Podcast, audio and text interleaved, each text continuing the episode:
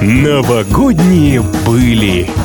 Всех с наступившим 2022 С вами Илья Андреев. Предлагаю в первые дни Нового года совершить небольшое путешествие в прошлое и вспомнить, какими событиями в свое время отметился 2010.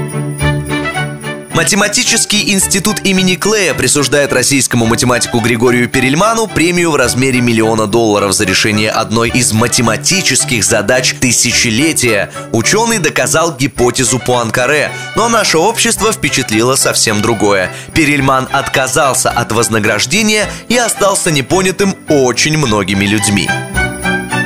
От такой суммы точно бы не отказались герои сериала «Реальные пацаны», премьера которого состоялась как раз в 2010-м. Колян, Антоха и Вован быстро завоевывают внимание, а главный саундтрек комедии заменил у многих стандартные рингтоны телефонов. Зацени.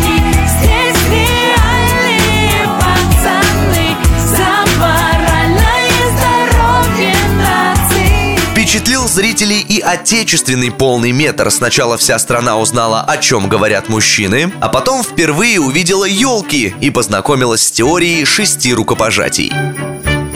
В Исландии происходит извержение вулкана, название которого выговорить не так-то просто. Сначала получается только у некоторых, но повторять слово «Эйяфьядлеокюдель» будут так часто, что в итоге его сможет выговаривать чуть ли не каждый. А еще мир узнал, что такое Инстаграм. Уже через три месяца после выхода приложения в новой социальной сети зарегистрировано более миллиона человек. Люди еще не подозревают, что через 9 лет цифра перевалит за миллиард, а количество ежедневных активных пользователей достигнет 500 миллионов, но уже фотографируются не просто на память, но и исключительно ради лайков. Новогодние были.